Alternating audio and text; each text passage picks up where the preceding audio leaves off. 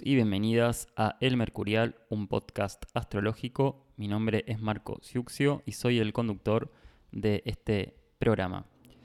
Vamos a empezar un poco, bueno, hablándoles de mí, en sentido de, para que sepan un poco mi experiencia con la astrología. Muy brevemente, no me voy a detener en esto, sino que simplemente para aquellas personas que no me conocen, quiero que tengan una referencia mínima de su conductor, quien les habla hoy, y que, bueno, sepan un poco el, trasfondo de, de estos años de astrología que he tenido. En principio me dedico a la docencia y la investigación, así me gusta nombrarlo. A la astrología la tengo como una materia más en mi vida, en el sentido de que es una parte fundamental hasta hoy, en el sentido de que me dedico, como estoy diciendo, hace ya varios años. Particularmente hace 10 años que inicié la docencia y la investigación con los primeros grupos de estudio, seminarios, cursos y talleres que comencé a dar en el 2011. Hubo experiencias previas en el 2010, pero yo marco como el inicio de una serie de formación que empecé a darle a otras eh, personas, es decir, brindar ciertos espacios, saberes en el sentido de una práctica de estudio y eh, eso lo marco en el 2011. Previo a eso está mi formación o mis estudios de una manera formal e informal, es decir, como parte de un programa de estudios con grupos y de una manera más autodidacta como lo soy de alguna forma siempre.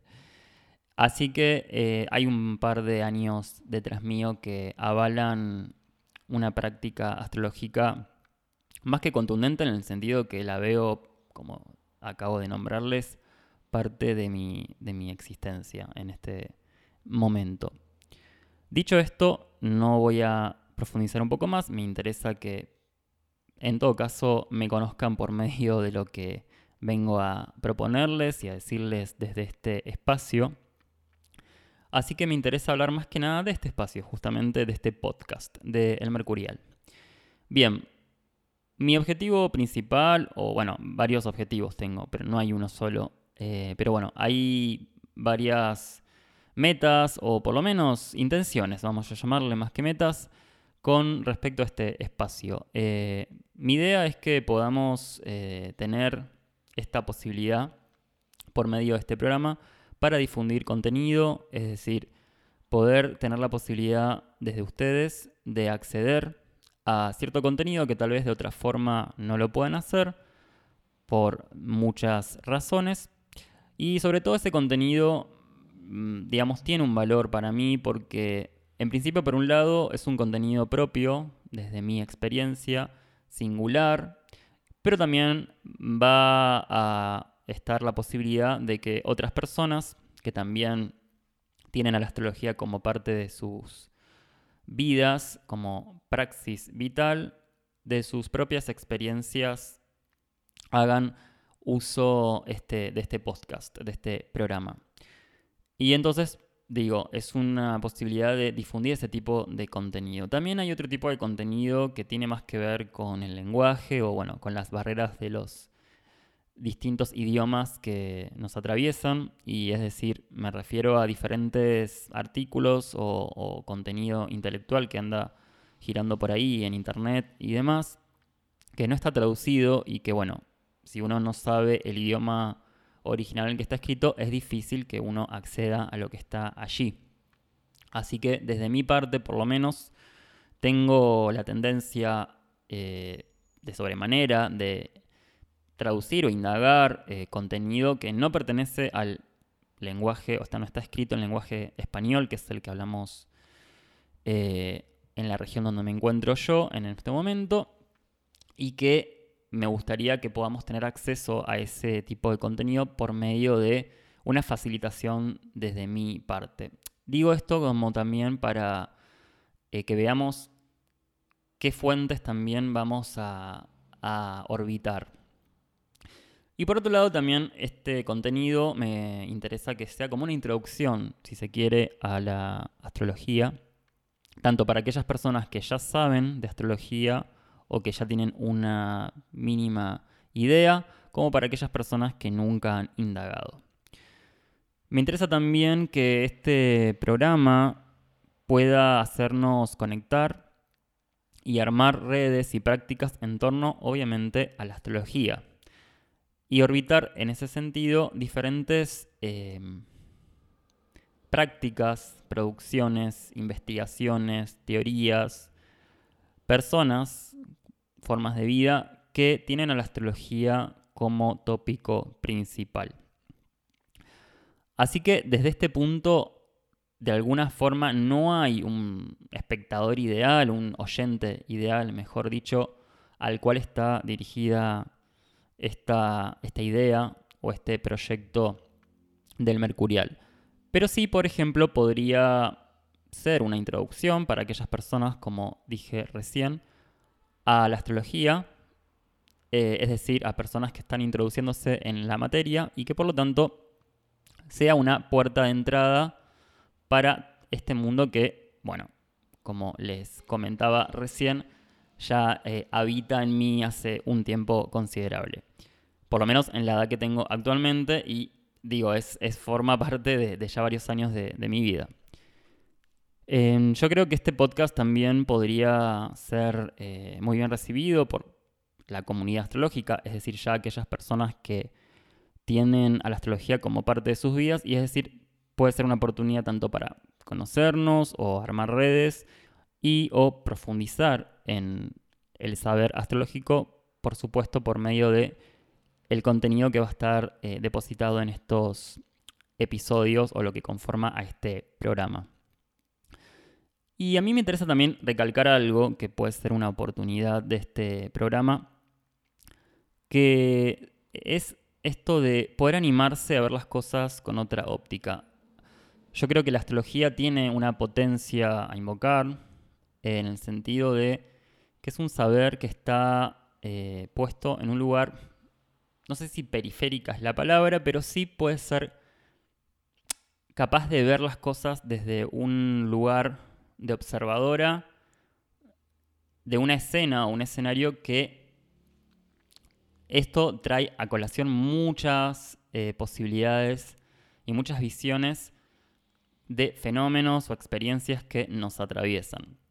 Y me interesa puntualizar en esto también porque más en estos tiempos en los cuales la opinión pública está muy gestionada o está viralizada a ciertos lugares o ciertos caminos o está encausada o se quiere por lo menos o se pretende hacer eso, yo creo que la trilogía tiene la capacidad de hacernos correr de esas miradas mucho más canónicas o centralizadas.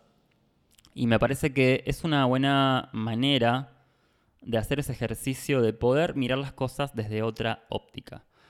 La astrología va a plantear, como justamente lo propone desde su maquinaria, desde su lógica, una serie de vamos a decirle, formas de pensar que nos hacen correr de una forma tradicional, entre comillas.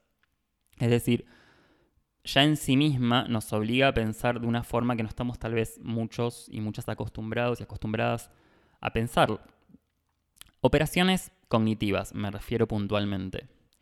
Y eso nos hace, por ejemplo, como efectos, concretos, materiales, esto lo digo en base a la práctica, no es teoría, sino que lo digo porque en la experiencia percibo eso, y no solo en mí, sino que por supuesto sale de boca de personas que también entienden esto que digo cuando utilizan la astrología como algo más en sus vidas.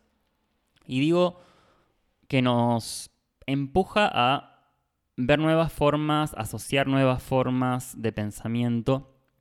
Y entonces, tal vez lo que vemos ya no lo veamos de una manera igual a cómo iniciamos esa observación. O entonces también podemos pensar que la astrología tiene la potencia de hacernos correr de una sola forma de ver las cosas y invitarnos a verla de muchas otras. Eso me parece que está bueno, está interesante de tener en cuenta cuando uno se mete en la maquinaria astrológica.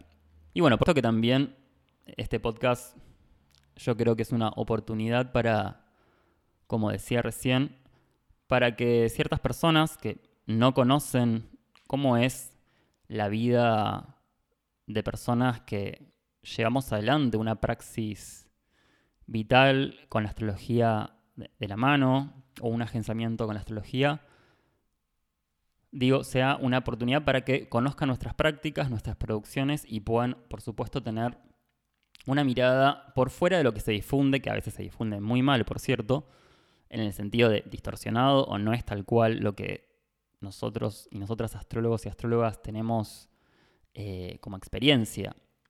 Me parece que está bueno que desde nosotros, si vamos a hablar de algo, que seamos nosotros mismos, astrólogos, los que hablemos de nuestra propia práctica y que tengamos esa posibilidad y tomemos el, la posta o el control o el mando de aquello que se dice, digo, invitando a tener la posibilidad de que nosotros mismos hablemos de nuestras propias experiencias, nuestros propios contenidos, nuestros propios saberes y desde ahí partir y desde ahí eh, invitar a un debate, una difusión, a un diálogo.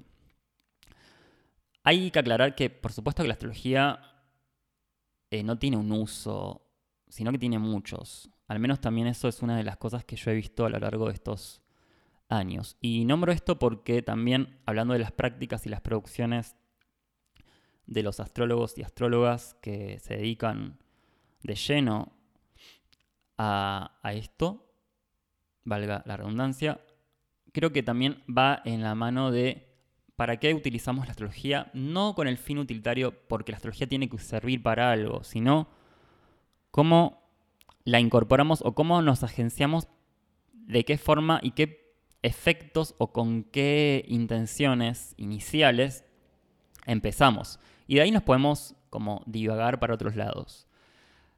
¿Con qué, eh, digamos, estoy apuntando? Con que, por ejemplo, la astrología podría servirnos para autodesarrollarnos, o lo que podemos llegar a decir como una especie de trabajo personal. Tampoco me gusta utilizar la palabra trabajo personal, pero sí con esto de hacer una especie de uso hacia uno mismo en esta cosa, en esta fórmula básica de un conocerte de ti mismo, pero llevado más a la idea de cómo incrementar mi potencia a la hora de obrar, es decir, cómo incrementar la capacidad de obrar, cómo incrementar mi potencia, cómo si hay una limitación, esclavitud frente a ciertas cosas, cómo romper y cortar con eso. Es decir, está más enfocado en ese desarrollo de mi propia impronta, mi propia singularidad. Y otras maneras de usarlo es distinta, no me interesa tal vez eso, y la astrología capaz que me sirva para planificar como en sus inicios, o por lo menos los registros arqueológicos nos dicen, esto de utilizar la astrología como más una suerte de reloj o de calendario o de temporización de la experiencia, es decir, una cronología de sucesos o eventos y por lo tanto a partir de esa forma de medir el tiempo, tener ciertas eh, maneras de actuar o tener en cuenta ciertas cuestiones, esto de la idea del kairos, del momento oportuno. Acá también está un poco que ver, tiene un poco que ver esto con eh, la idea de tránsitos, eh, la astrología del devenir y todo lo que tenga que ver con una visión, digamos, a futuro en el sentido de prever ciertas situaciones y yo cómo puedo actuar de la mejor manera que le conviene a mi cuerpo o la mejor eh, manera o el mejor escenario para desarrollar ciertas acciones. La astrología es un buen uso planificador para eso. Otro uso importante, bueno, obviamente es el estudio. Y yo creo que leer o conocer datos o ayudar a otras personas hace que también eh, uno pueda conocer la práctica de otras personas a partir de eso, de las lecturas que uno hace de ciertas personas, de datos que se publican, de diferentes investigaciones que se puedan llegar a, a hacer. Esta parte tiene que ver con que la astrología hay una, sobre todo estos últimos años, hay una gran pata que se desarrolla que tiene que ver con la investigación y sobre todo un poco más empírica en el sentido de tratar de recaudar datos que promuevan una especie de un, uso más estadístico, un uso más eh, cientificista de lo que es el saber astrológico.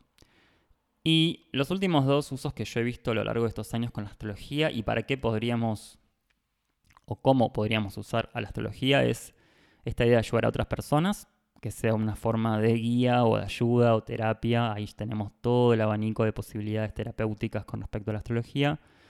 Y, por supuesto, y no, no por eso menos, utilizar todo lo que nos brinda la astrología para crear, por ejemplo, que en mi experiencia, que además de astrología me, digamos, me, me involucra también en lo creativo, eh, yo utilizo mucho a la astrología, por supuesto, porque una vez que ya tenemos ese agenciamiento es imposible, al menos me pasa eso a mí, separarnos de, eso. Y bueno, yo creo que es una gran fuente de inspiración utilizarla para algún fin creativo, artístico, literario. Con esto invito a que me parece que la astrología tiene mucho que dar desde ese lado, sin que nos interesemos, como lo digo, con las anteriores propuestas.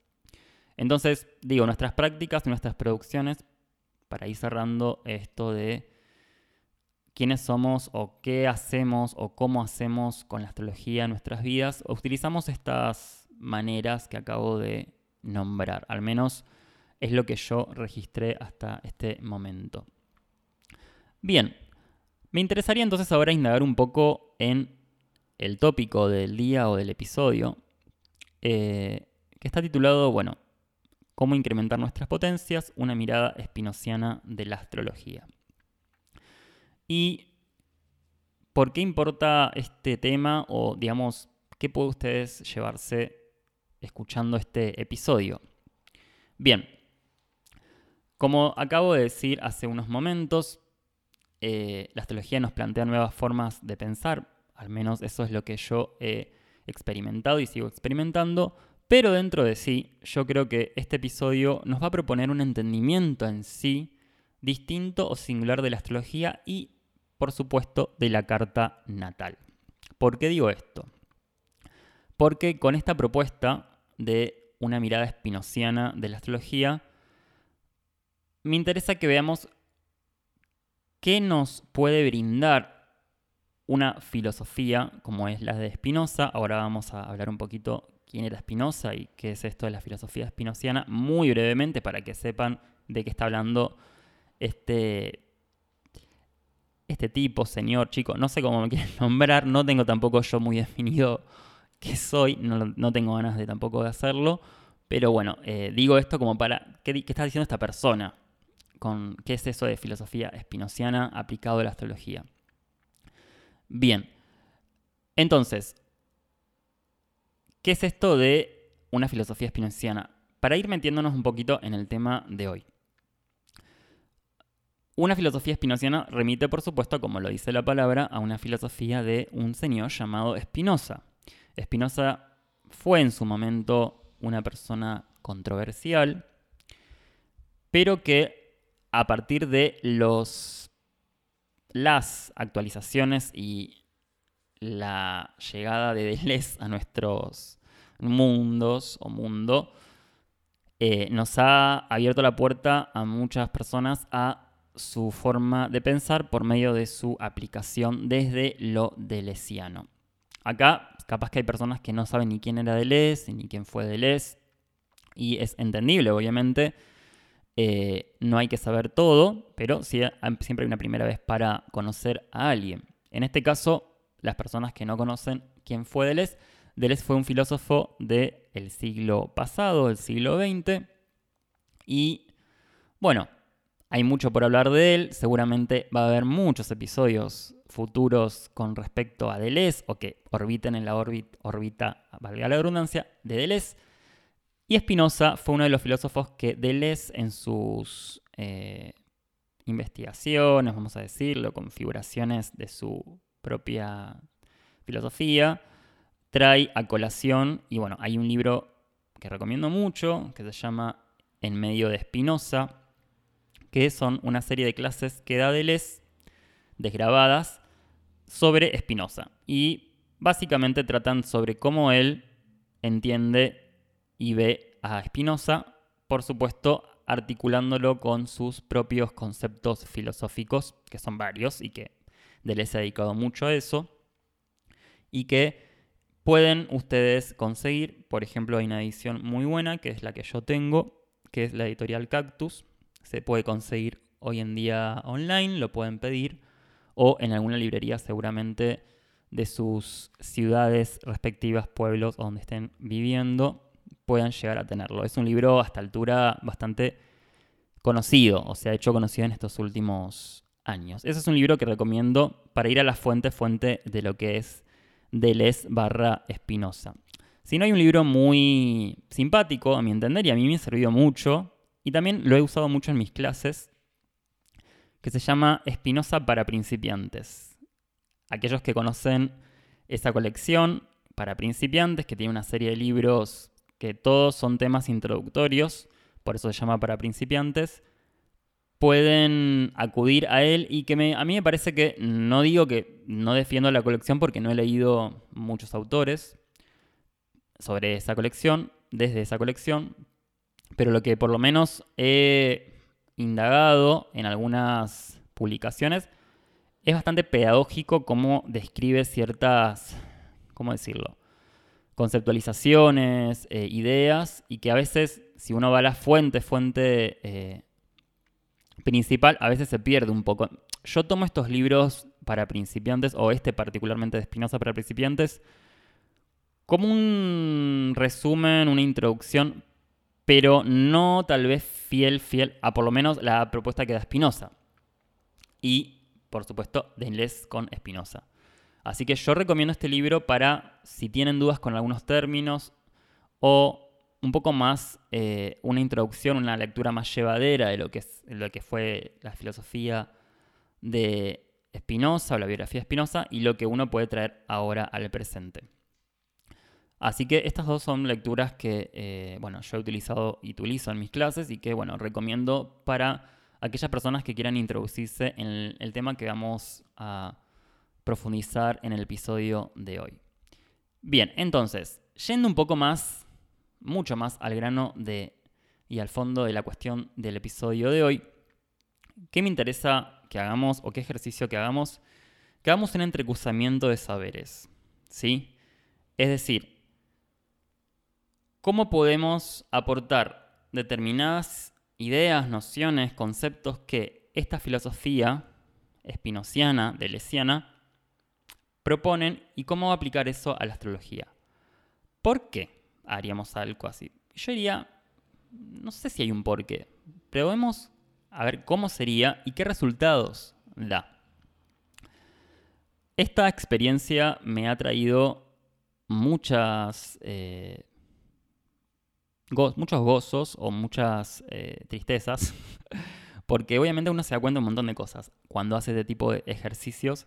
Y yo invito, yo invito a, la, gente que nos está escuchando en este momento a que haga ese, ese tipo de combinaciones no pensadas con tal vez dos mundos que uno capaz no había unido antes. Bueno, empiecen a probar a ver qué pasa. Puede dar mal, puede dar bien, no sabemos a priori, pero yo, yo probaría a ver qué pasa con esto de utilizar determinadas personas que a uno le gustan y aplicarlas a otra cosa que también le gusta. Bueno, no sé si se aplica con todo lo que estoy haciendo yo con la astrología acá, pero bueno, esto es lo que yo por lo menos invito a hacer o por lo menos explico cómo, cómo se hace. Vamos a hablar un poco también después de eso.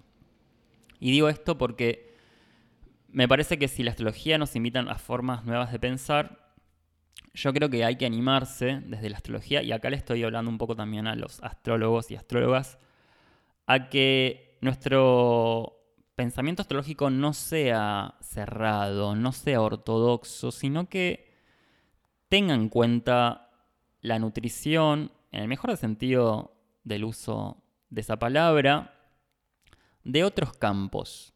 Yo creo que ningún campo del saber humano está desconectado, sino que es un entrecruzamiento constante. Creo que así también, de hecho, se han desarrollado diferentes saberes. Eh, de hecho, la filosofía y la astrología son afines. La modernidad fue la encargada de fragmentar esos saberes. Sabemos que en la antigüedad, una de ambas, por cierto, por lo menos en Occidente, estaban más cercanas estos saberes, prácticas, digo, astrología y filosofía, un poco que compartían casi la misma órbita o la misma visión de mundo en esto de no quiero citar muchas eh, ahora eh, personalidades de ese momento, pero bueno, muchos presocráticos, los que son conocedores de algunos de ellos, sabrán que, bueno, eh, tenían varias formas de ver el mundo, planteaban diferentes formas de entender el mundo que si uno estudia astrología por primera vez en su vida, teniendo ese conocimiento previo, le va a resonar mucho a cosas que decía, por ejemplo, Heráclito, y ese tipo de personalidades que eh, estaban un poco viendo el mundo con ojos, eh, bueno, con sus ojos, ¿no? Que son bastante, que fueron bastante singulares y que la astrología resuena mucho con esa forma de ver. Por eso digo, filosofía y astrología no están desligadas. Además, toda forma de astrología conlleva una visión de mundo, esto hay que tenerlo en cuenta porque puede ser afín a un modelo filosófico de mundo. Es importante como astrólogos y astrólogas saber qué marco filosófico estamos encuadrados y encuadrando en nuestras prácticas. ¿Por qué digo esto? Esto me parece un punto fundamental a desarrollar. Esto de tener en cuenta qué modelo de mundo estamos planteando a la hora de nuestra práctica astrológica. Recordemos que, o hay que tener en cuenta que cada vez que uno eh, encara un saber está apoyada o apoyado en una forma o paradigma de mundo. No es lo mismo empezar arquitectura teniendo, por ejemplo, un modelo de mundo ecologista o desde esa filosofía, vamos a decirle, amigable con el mundo que rodea a las construcciones humanas, que a un paradigma de progreso y desarrollo económico capitalista, que simplemente lo que importa es construir torres y oficinas y no importa el medio ambiente, solamente con lo que está reglamentado y que hay que tener en cuenta. Toco de oído esto, no tengo muy bien cuáles son las reglamentaciones de construcciones en este mundo, pero por ejemplo yo pienso en una situación mucho más eh, entendible o realista en esto de voy a estudiar arquitectura o practico la arquitectura, ¿desde dónde me estoy apoyando? ¿Por qué me interesa la arquitectura? La construcción de, no sé, de estructuras o la planificación, la cartografía de los territorios y la construcción de creaciones eh, edilicias, dicho de una forma simple. ¿Cómo veo al territorio? ¿Cómo veo la relación humano medio ambiente? Bueno, ese tipo de preguntas están constantemente de forma subyacente en toda práctica, saber, tarea, profesión que nosotros nos dediquemos de lleno en nuestras vidas y la astrología, como en muchas otras cosas, no está aceptuada. Cada vez que nosotros generamos astrología en nuestra vida, es decir, utilizamos la astrología con los usos que yo nombré hace un rato, eh, estamos utilizando un marco de mundo o estamos siendo afines a un modelo filosófico de mundo. Por eso me interesa que sepamos que la astrología y la filosofía desde ese lado no están para nada separadas, sino por el contrario, ambas podemos llegar a decir que plantean una forma de ver y entender y relacionarnos con lo que llamamos realidad, entre comillas, muchas comillas. Entonces, es importante entender dónde estamos paradas y parados todos y todas las astrólogas y astrólogos, qué leemos, qué vemos, qué consultamos y, ahí ver si combinamos con esa forma o paradigma que estamos utilizando. Si estamos de acuerdo o no con dicho paradigma. También es importante para las personas que se van a realizar un informe astrológico o consultan a un astrólogo o astróloga o que como también hacen, leen leen artículos, ven videos, preguntarse desde dónde está hablando lo que dice. No para criticar simplemente, para sospechar de cualquier tipo de, astrólogo o astróloga que difunda lo que hace o lo que sabe, pero sí vamos a llevarnos unas sorpresas entendiendo que no es menor detenernos en ese lado, porque ahí vamos a entender desde dónde está diciendo lo que dice y hacia dónde nos puede llegar a empujar con aquello que nos dice. Por eso digo, no es menor saber, o por lo menos ser conscientes, desde qué punto de vista estamos diciendo lo que, lo que decimos. Esto tiene muchos efectos y no es que hay mejores o peores maneras o filosofías o, paradigmas, mejor dicho, de cómo encaramos a la astrología como astrólogos.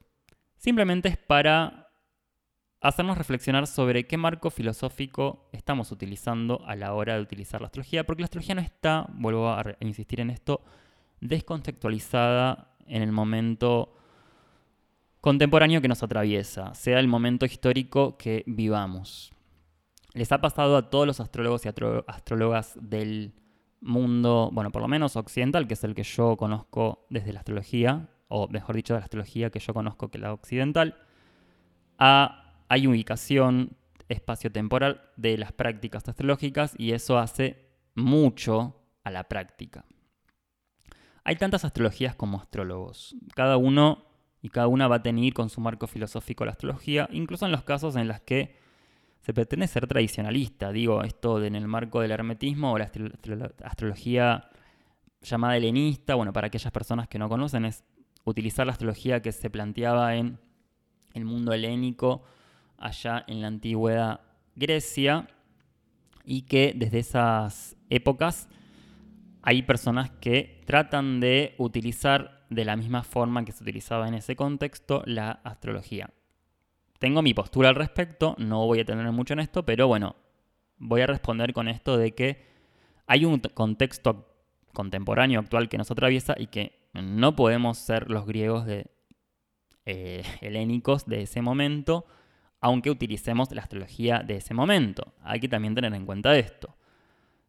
Yo creo que puede haber, entre otras cosas, actualizaciones o aplicaciones, pero los efectos no van a ser los mismos seguramente que en ese momento. Es como querer experimentar la tragedia griega tal cual los griegos atenienses la experimentaban. Bueno, no. Las malas noticias son que no somos griegos, que no estamos en Atenas del siglo V, IV o lo que fuera, y que no vamos a tener la posibilidad de experimentar tal cual fueron hechas en su momento. Esto es contexto espacio-tiempo. La astrología que estamos actualmente utilizando es una y que va a ser muy distinta a la que venga, si es que hay mundo todavía, o la que vino, a la que, digamos, la que estuvo antes de nosotros. Inclusive, no hay que ir muy atrás. Uno lee un libro de astrología de los años 70, por ejemplo, que no es hace tanto, y se va a encontrar con ciertas interpretaciones que uno dice, ¿qué es esto? ¿Qué está diciendo este señor? Que puede estar de acuerdo o no, o al revés, llevarse la sorpresa de decir, esto es lo que está pasando ahora en el sentido de que actualiza o qué, qué actual lo que está diciendo. Bueno, de hecho, bueno, las clases estas de Les de Espinosa, no sé si son de los años 80, no me acuerdo muy bien la fecha exacta, pero digo, hay que ir, esto de la, digamos, de la historia lineal es medio un cuento desde un lado, ahí está el paradigma que nosotros podemos llegar a manejar y que eh, tengamos en cuenta que siempre hay un contexto, un paradigma, un marco filosófico que engloba la práctica astrológica. Esto va dirigido tanto para las personas que tienen la astrología como parte de sus vidas, como una praxis, como así también para las personas que no conocen nada, de astrología y que se van a encontrar con algún amigo o conocido o una persona que se autodefine astrólogo o astróloga o que utiliza la astrología y uno puede llegar a pensar al mismo tiempo, bueno, ¿y cómo utilizará la astrología? ¿Desde dónde la usa? No para hacer un identikit o una especie de perfil de personas que tal y tal hace esto, yo lo utilizo esto, o lo estoy invitando a pensar también para que veamos las diferencias entre diferentes astrologías, no para esto, separar entre quiénes son los que piensan así, quiénes son los que piensan así, sino para que seamos conscientes irresponsables de lo que decimos porque nos estamos parando desde un cierto lugar. Y hay que hacerse cargo de que si uno dice determinadas cuestiones es porque está parada desde este lugar. Esto para que también aclaremos que no somos todos iguales y que no lo vamos a hacer, y mucho menos en la astrología. Se van a dar cuenta que los que no conocen astrología no somos todos iguales.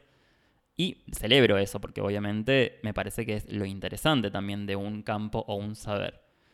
Y que también tengamos en cuenta que la perspectiva con la que se aborda la astrología y la carta natal nunca va a ser igual de un astrólogo a otra. Y una de las respuestas es esta.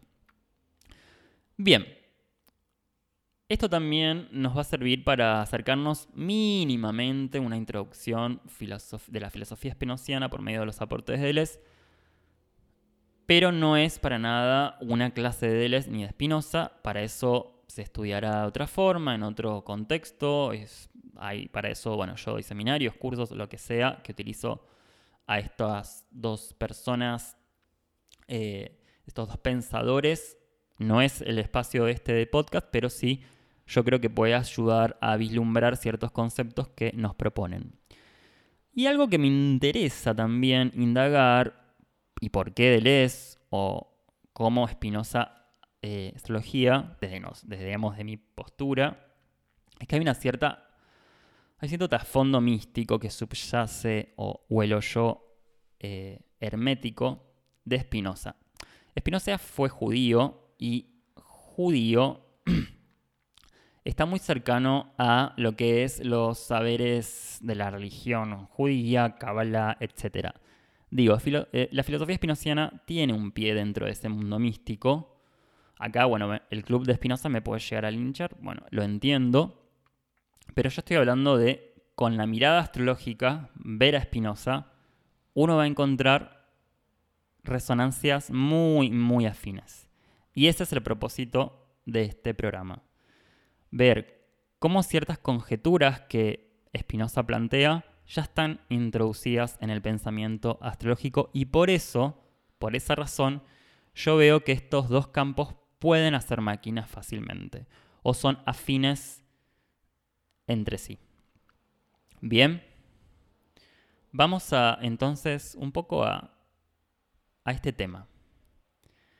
Yo entiendo que a partir de mis lecturas, muchas premisas y axiomas de la filosofía espinociana resuenan con el pensamiento astrológico y cómo funciona la carta natal, particularmente. Entonces, a partir de ahora, yo quiero que hagamos un paralelo, un diálogo entre ambas partes y ver qué se produce. ¿Sí? Vamos a intentar establecer un agenciamiento entre ambas y mostrarles, o al menos mostrarles cómo lo hago yo. O sea, como les vuelvo a repetir, no vamos a ver todo el pensamiento espinociano que nos trae Deleuze, por, por lo tanto, es un poco eh, ambicioso hacer eso, pero sí acercarnos a ciertos conceptos, estos particularmente, que yo veo que hay resonancia entre la maquinaria astrológica o la astrología y la filosofía espinociana. Vamos a empezar con un primer punto que es fácil y entendible. Hay que aclarar que hay un recorte de selección de contenidos, así que no vamos a ver todo el eh, bagaje eh, de Spinoza, pero sí muchos de los conceptos básicos que nos van a hacer entender su filosofía. ¿Por qué? Porque por el primero de, los conceptos que me gustaría nombrar es este de que los cuerpos, dice Spinoza, están hechos de cuerpos más pequeños, que mantienen relaciones entre sí. O sea, somos cuerpos que estamos compuestos por diferentes cuerpos y que interactúan entre sí esas pequeñas partes y a su vez nosotros interactuamos con otros cuerpos. Vamos a detenernos hasta ahí. Si nosotros hacemos el paralelo con la carta natal, vamos a ver que la carta natal es un cuerpo, porque está representando a la persona, o por lo menos esa es una noción básica de carta natal, y la carta natal entonces estaría conformada por los planetas, que están en aspecto, es decir, están relacionados entre sí de formas angulares. Esos son los aspectos planetarios. Un planeta está ubicado en un lugar, otro está en otro lugar y tienen una relación de distancia que se puede medir en ángulos y según el tipo de ángulo que tengan determina qué tipo de relación tensa o fluida pueden llegar a tener estos planetas. Eso es una visión tradicional de lo que es un aspecto planetario. ¿Qué estamos diciendo con esto? Que la carta natal está, digamos, incluyendo dentro de sí o está compuesta o está conformada por planetas ubicados en determinados lugares y esas ubicaciones determinan o plantean diferentes tipos de relaciones. Es lo que está diciendo Spinoza. Somos cuerpos, están hechos de cuerpos más pequeños y que tienen relaciones entre sí. Es decir, que la forma de cómo ve Spinoza a un cuerpo es la misma forma que la astrología plantea desde la carta natal de cómo nosotros estamos, si se quiere, hechos o estamos conformados. Hay que aclarar otra cosa también. Cuando Spinoza habla de cuerpos, no se está solamente refiriendo al cuerpo humano o a las personas. Él se está refiriendo a cualquier cosa existente. Puede ser la lámpara, un mate, una computadora, el gato, un auto. Es decir, todo lo existente, según Spinoza, es un cuerpo y por lo tanto tiene estas mismas reglas o leyes. ¿Sí? Bien. Entonces, siguiendo esta idea de cuerpos, los cuerpos tienen diferentes grados de composición, va a decir Spinoza. Están hechos de diferentes, bueno, diferentes composiciones. Solamente recortando esto, vamos a hacer otro paralelo con la carta natal. La carta natal, otra de las características que tiene es que está compuesta en sus partes más elementales por, valga la redundancia, elementos. Los elementos, los famosos elementos astrológicos. Que acá es donde yo digo que hay una, un guiño o remite a la filosofía presocrática. Esto de que el mundo está hecho de cuatro elementos, fuego, tierra, aire, agua, y por lo tanto todo lo existente está de alguna forma eh, realizado por el universo o está compuesto en diferentes grados según estas, eh, estos elementos. Eso es lo que plantea la astrología y es una herencia que nos liga a ese mundo o esa filosofía presocrática que plantea que hay cuatro elementos componentes de todo lo existente en el universo. Esto después tuvo una actualización psicológica o más eh, moderna de la mano de Jung. Y ahí, bueno, nadie lo dice, digo, Jung mismo no lo dice, o muchas personas quieren, prefieren no decirlo, pero si son jungianos, deberían animarse a decir que Jung, hay que decirlo, tipos psicológicos es una psicologización de los cuatro elementos. Los cuatro perfiles psicológicos están basados en cada uno de los cuatro elementos. Intuición, fuego, pensamiento, aire, sentimiento agua y sensación tierra. Eso quedará igual para otro episodio, no lo vamos a ver ahora, pero ¿con qué me, ¿a qué me refiero con esto? Con que la composición elemental de una carta natal está hablando de que los cuerpos están, eh, digamos, formados por diferentes grados de composición. Esto refiere a que una carta natal puede tener mucho fuego, poca agua y mucha tierra también. Y nada de aire. Eso es un grado de composición y eso hace que la persona puede ser clasificada, por ejemplo, tomando estas ideas de Jung, según tipos psicológicos, según su obra, tipos psicológicos, tiene un determinado perfil psicológico, una cierta tendencia a componerse o comportarse en su medio y consigo mismo. Bueno, Spinoza piensa algo parecido, que estamos compuestos de diferentes grados, de digamos, eh, de composición de diferentes cosas. O sea, hay cuerpos que son más de una forma, otros más de otra. Si nosotros, esto sí lo estamos agregando nosotros, no lo dice Spinoza, si nosotros vemos eso como elementos que nos componen, podemos llegar a pensar que entre personas tenemos diferencias de composición básicas. Después va a haber una singularización pero uno puede hacer un gran paneo y decir, bueno, hay gente más fuego, hay gente más aire, hay gente más tierra, hay gente más agua, y a su vez combinaciones, ¿Qué es lo que hace después Jung. Hace combinaciones de, elementos, o sea, digo elementos, yo lo digo, pero hace combinaciones de tipos psicológicos.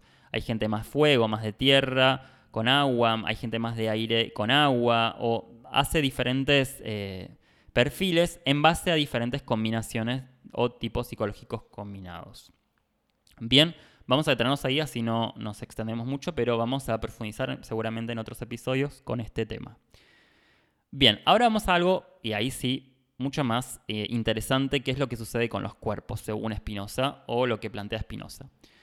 Los cuerpos, va a decir Spinoza, o Deleuze, trayéndonos a Spinoza, siempre hay que aclarar esto, estamos leyendo, a Spinoza desde Deleuze.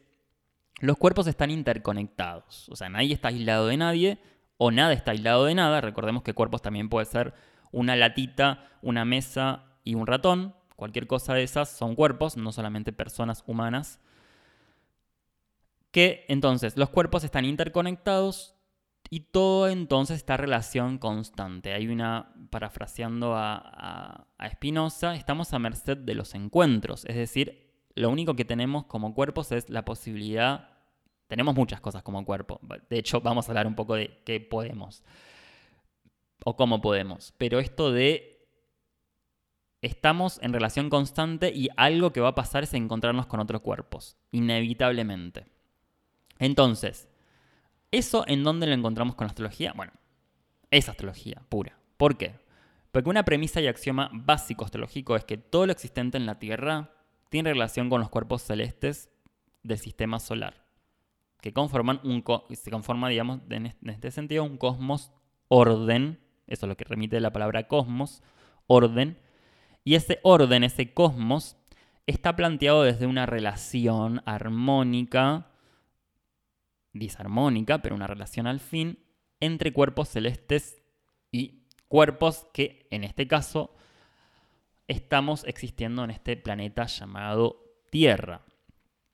Bien, esto es una premisa axioma fundamental, fundamental digo porque es un pilar básico en la astrología, pensar que todo se basa en una relación y esa relación está planteando un orden o un cosmos.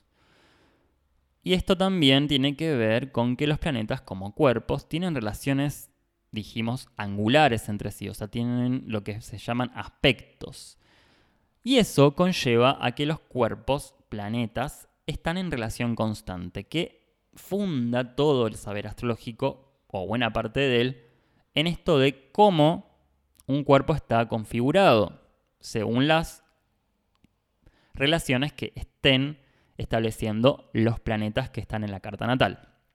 Entonces, sé que es un poco complejo hacer un ida y vuelta o un ping-pong entre Spinoza y astrología sin detenernos uno o en otro, pero si hacemos ese ping-pong justamente rapidito y vemos que cómo resuenan en eco entre ambas partes, vamos a ir al lugar donde me interesa que vayamos, que es esto de cómo la filosofía espinociana un poco, no digo mejora, pero sí pule ciertas, eh, ciertas premisas o axiomas astrológicos y cómo la astrología ya en sí misma encierra o contiene estas ideas espinocianas a su forma, con sus propios conceptos. Y eso es lo interesante y por eso hago esta, esta unión, porque también veo que la astrología está hablando también en espinociano sin hablar en espinociano. Voy a decirlo de esa forma. Queda burdo capaz, pero es un poco lo que yo veo. O dicho al revés, un poco espinosa, a veces yo lo leía y digo, está hablando de astrología, porque yo lo miraba con lentes astrológicas. Eso es lo que también un poco me trae a colación o la idea de hacer este episodio, bueno, o a indagar un poco en esta... Entonces, los planetas, digo, como cuerpos tienen relaciones angulares entre sí, están en aspectos, y eso conlleva a qué? A diferentes formas de relacionarse. Afectaciones. Y esto es fundamental. Los cuerpos, como dijimos, están interconectados, todo está en relación constante, y esto es importante, se afectan mutuamente. Hay cuerpos que afectan a otros y hay cuerpos afectados por otros. Entonces está el fenómeno de la afectación. ¿Sí?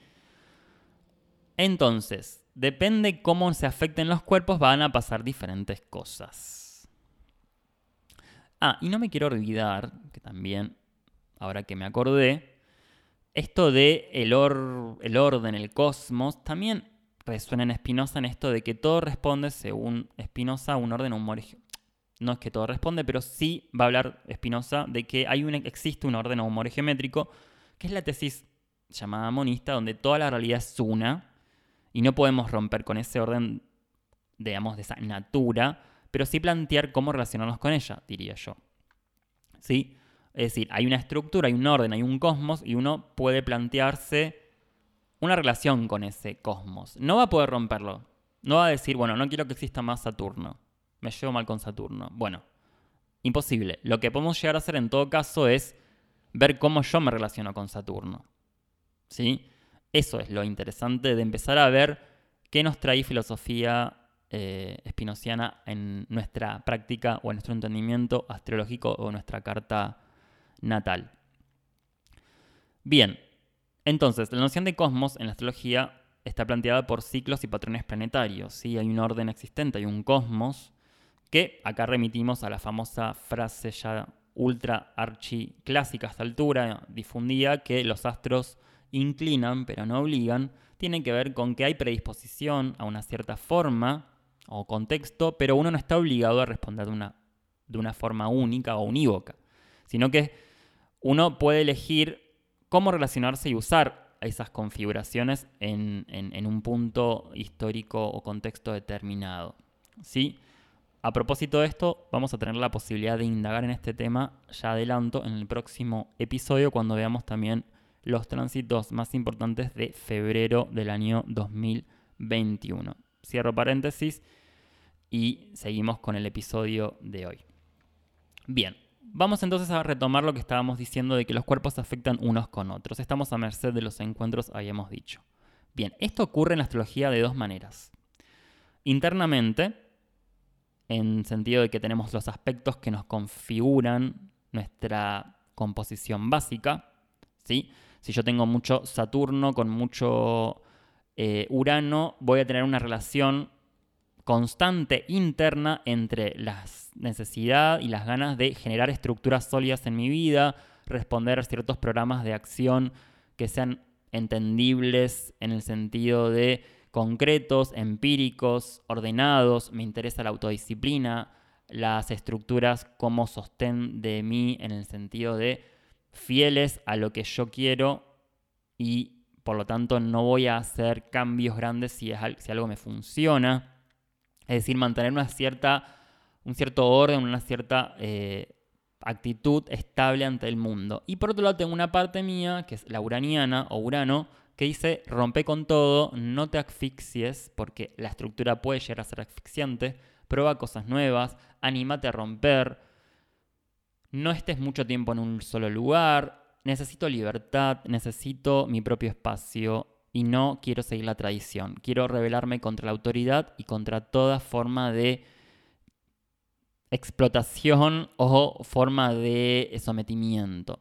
Estoy dando dos ejemplos que los un poco los inventé recién, pero que en realidad está hablando de dos partes que parecen antagónicas en principio en una persona, pero que están hablando de la relación que tiene internamente esa persona. Después vamos a ver que todos sus procesos vitales van a tener un poco que ver con esa dualidad. En el ejemplo que estoy inventando en este momento. Una persona que puede llegar a tener un Saturno muy fuerte en la carta, pero también tiene un, Urano muy fuerte en la carta, o estos dos planetas pueden estar muy fuertes combinados en la carta natal de una persona. O sea, en Espinosa hay una composición de esas dos formas, eh, o sea, que tienen que ver con esa forma y que hablan de lo que ese cuerpo, bueno, singularmente es.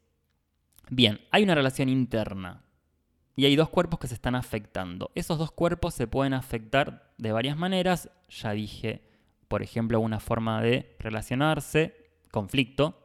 No puedo conciliar esas dos partes. Por un lado quiero estructura, por un lado quiero romper la estructura, por un lado quiero orden, por un lado quiero desorden, por un lado quiero aceptación de las normas, por un lado quiero romper con las normas y así constantemente puedo llegar a estar en un ida y vuelta eterno si no hago algo con eso, ¿no? En ese sentido. O bien puedo tener una relación interna a nivel reloj. ¿sí? Esto es un poco más complejo, pero sí no lo quiero dejar de nombrar, que tiene que ver con una técnica llamada progresiones secundarias y otras técnicas más que tienen otros nombres que no vamos a nombrar acá, pero sí que hablan de que la carta natal parece ser, según estas técnicas y estas eh, astrologías que toman esto, que tiene un reloj interno, se va moviendo, o sea, no es igual. La carta natal no es algo estancado que va a quedar para siempre así, sino que si bien tiene esa composición básica, esa composición básica va mutando. Y acá obviamente es lógico pensar esto. Si hay alguien que decía que lo único constante es el cambio, bueno, acá tenemos la prueba. Ninguna carta natal, estas son las malas noticias, para la persona que está enamorada de su carta natal, bueno, esa carta natal mutó, está mutando, no somos iguales a como nacimos. Obviamente eso ya es evidente hasta el que no sabe para astrología. Pero para los que sabemos astrología es importante no olvidar esto. Una carta natal está en constante movimiento y eso es lo que plantean las, las, las ideas que, que, son amigas de las progresiones secundarias o otras técnicas que hablan de que esa carta natal mm, se modifica durante el tiempo. Y eso me interesa que lo veamos tal vez más que nada en el siguiente episodio, pero que sepamos que ningún cuerpo es igual en el tiempo, ni mucho menos internamente a eso es lo que estamos hablando. Y externamente, eso es lo más fácil y lo primero que uno se le ocurre cuando un cuerpo se relaciona con algo externo. En la astrología tenemos dos relaciones con lo externo. Bueno, varias relaciones. Dos principales. Una principal es con el sistema solar, que es lo que funda un poco el axioma astrológico que acabo de nombrarles hace un momento que tienen que ver con los tránsitos planetarios, ¿sí? Eh, nuestros cuerpos, nosotros, nosotros barra cartas natales, estamos regulados, modificados, sincronizados, afectados, utilizando las palabras espinocianas, con los ciclos planetarios. ¿sí? Ese es un tipo de afectación con lo externo. Y otro tipo de afectación con lo externo es con otras personas. Y ahí es donde encontramos el famoso campo de estudio y práctica astrológica llamada sinastría, el estudio comparado de cartas natales. ¿sí? Otro tema que también podemos llegar a indagar si les interesa en algún momento. Bien, lo siguiente que también encontramos como importante y digamos singular de la filosofía espinociana lo encontramos después en otros filósofos, pero Spinoza lo va a decir de estas formas, o por lo menos de con Spinoza, es que todos los cuerpos pueden hacer algo. ¿sí? Y acá, acá hablamos de la potencia de un cuerpo. Si nosotros llevamos eso a la astrología, bueno, se nos abre mil cosas por profundizar. Pero una de ellas es que los planetas, como cuerpos pequeños que nos componen, ¿no? Hacen cosas, hacen cosas singulares. Retomando el ejemplo de Saturno y Urano. Saturno hace lo que Saturno hace, no hace lo que hace Urano. Sí, Saturno se encarga de estructurar y dar orden, entre miles de otras cosas más, como básico. Y Urano se encarga de romper las estructuras, se encarga de hacerlas estallar, hacerlas pedazos. Eso es lo que hace Urano y eso es lo que hace singular a Urano y eso hace que Urano sea Urano y no Saturno u otro planeta. Entonces habla de que hay una potencia, hay un hacer de esos cuerpos. Si nosotros vamos ahora a nosotros, conteniendo a su vez a Saturno y Urano, por ejemplo, está la potencia ser ordenado y autodisciplinado, Saturno. Pero también está la potencia a romper con las normas y ser un innovador. Acá hay que aclarar que no es la potencia de la que habla Aristóteles. Y esto hay que tenerlo muy en cuenta porque acá podemos derrapar eh, mal. No es que hay algo que está en germen y que no está eh, desarrollado, sino que la potencia de la que habla Spinoza es en acto. Es decir, somos en tanto hacemos. No sé a priori lo que puedo hacer hasta que no experimento. Esto es una de las premisas básicas que hay que tener en cuenta. No se sabe lo que puede un cuerpo hasta que no experimentamos con él. Entonces, no sé lo que voy a poder llegar a hacer hasta que no experimento, hasta que no acciono. Dicho desde la carta natal y no en el ejemplo que estamos hablando de hoy. No voy a saber si soy saturnino o uraniano, si me quiero definir como tal, si, si existe tal cosa de definirnos. En tanto no ponga en práctica mi Saturno o no ponga en práctica mi Urano. Y ahí me voy a dar cuenta si realmente me banco ser saturnino, me banco ser uraniano, o realmente puedo con los dos o no puedo con ninguno. Y bueno, elijo ser mercurial o venusino, etc. Entonces, ¿qué significa esto? Los planetas de, en sí mismos o por sí solos no están diciendo más que lo que pueden hacer en términos de cuál es su singularidad, mejor dicho. Pero no sabemos en cada cuerpo, en cada carta natal, lo que pueden hasta en tanto no estén en acto. Es decir, no estén accionando, no es la, persona no esté experimentando, poniendo cuerpo a cuerpo con otros cuerpos esos cuerpos que justamente lo habitan. Ese Saturno que lo habita lo tiene que poner en choque o en práctica con la realidad y ver qué pasa. Ese Urano tiene que ponerlo en práctica y a ver qué pasa si lo usa en una relación amistosa, si lo usa en una pareja o vínculo más sexoafectivo, si lo utiliza en el trabajo, en sus actividades diarias, dónde, cómo. Eso no nunca lo sabemos a priori. Lo vamos a saber en la experiencia. Y acá también es una una advertencia, un llamado de atención, en un sentido de invitación, no de, conflicto o de choque, para la astrología, para los astrólogos y astrólogas que eh, a priori ya determinan cómo un planeta es usado o cómo la persona puede llegar a tener uso de un planeta. Bueno, por mi experiencia, y las malas noticias son, es que hay que ser muy, muy exacto para saber cómo puede llegar a ser usado un planeta y, te y les diría que hasta imposible. ¿Por qué? Porque la persona es la encargada, siempre hay que tener en cuenta, si hablamos de tanto libre albedrío y de tanta libertad de acción, desde la misma astrología, bueno, hay que saber que la persona es la que puede llegar a usar o no un planeta. Y esto también tal vez tranquilice a muchas y a muchos, y algunos los al revés, los intranquilice, en el sentido de puedes tener una carta muy copada, con planetas muy copados, pero si no las pones en práctica, y va a quedar ahí. Va a quedar como una fotito, como la carta natal que te descargas de internet. Una fotito.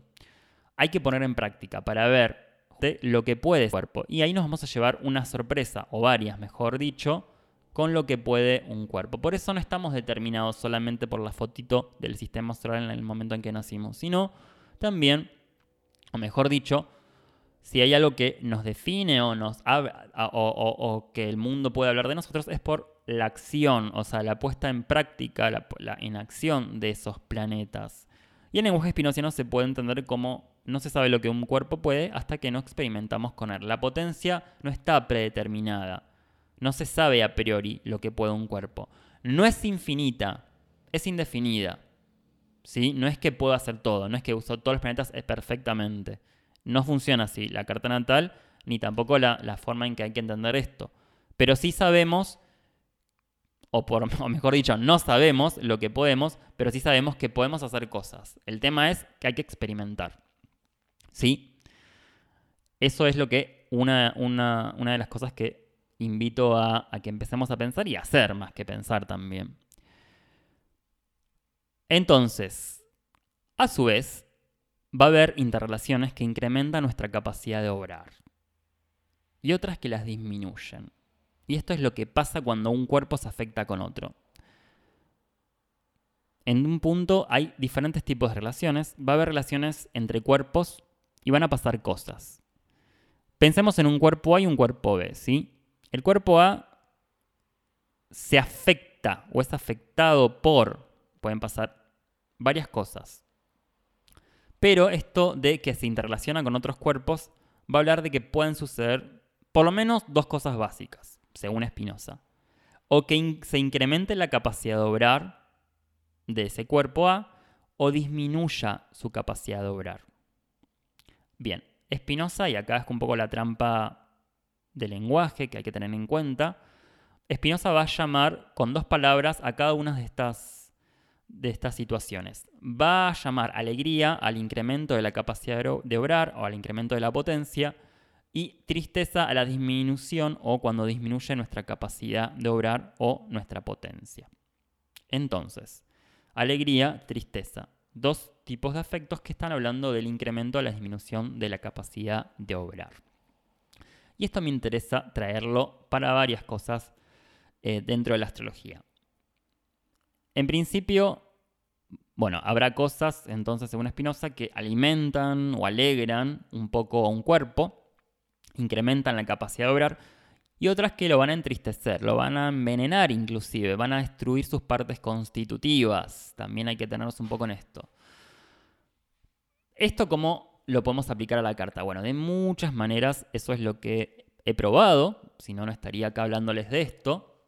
Y los resultados me han asombrado, no solo en mi vida, sino, bueno, en bocas de otras personas que ya han conocido estas, estas uniones. En principio podemos verlo en tipos de aspectos. Hay una forma de clasificar los aspectos, o sea, la relación entre planetas, dentro de una carta natal o en tránsito, lo que fuera, relaciones entre planetas, clásica, duros o blandos, o tensos o fluidos, o sea, va a haber fricción o va a haber fluidez entre un planeta y otro, y eso hace que podamos llegar a tener por lo menos dos formas básicas de relación entre planetas, dos formas básicas de aspectos. Acá también hay que aclarar, vamos a tener posibilidad de tener episodios eh, que tengan que ver con este tema, es decir, bueno, qué tipo de clasificaciones o cómo podemos llegar a entender un aspecto, porque no porque sea fluido va a ser copado o no porque sea tenso mm, va a ser, entre comillas, malo o nefasto. Eso es una visión bastante clásica, como digo, más medieval diría yo también, eh, usando, mejor dicho, utilizando la mejor terminología apropiada o cómo se usaba mejor dicho en su contexto. Y acá también vuelvo a argumentar a favor en esto de que hay un contexto que habla de cómo podemos llegar a interpretar determinadas eh, combinaciones astrológicas y hay que tener en cuenta qué estamos usando. Si en siglo XXI vamos a hablar de posiciones nefastas y posiciones favorables, bueno, hay que ver qué límites tiene esa utilización que se usaba en su contexto histórico, principalmente en el medioevo, pero no todo el medio. Bueno, hay que también aclarar qué, qué tiempos, quiénes, cómo, pero bueno, dejémoslo general por ahí.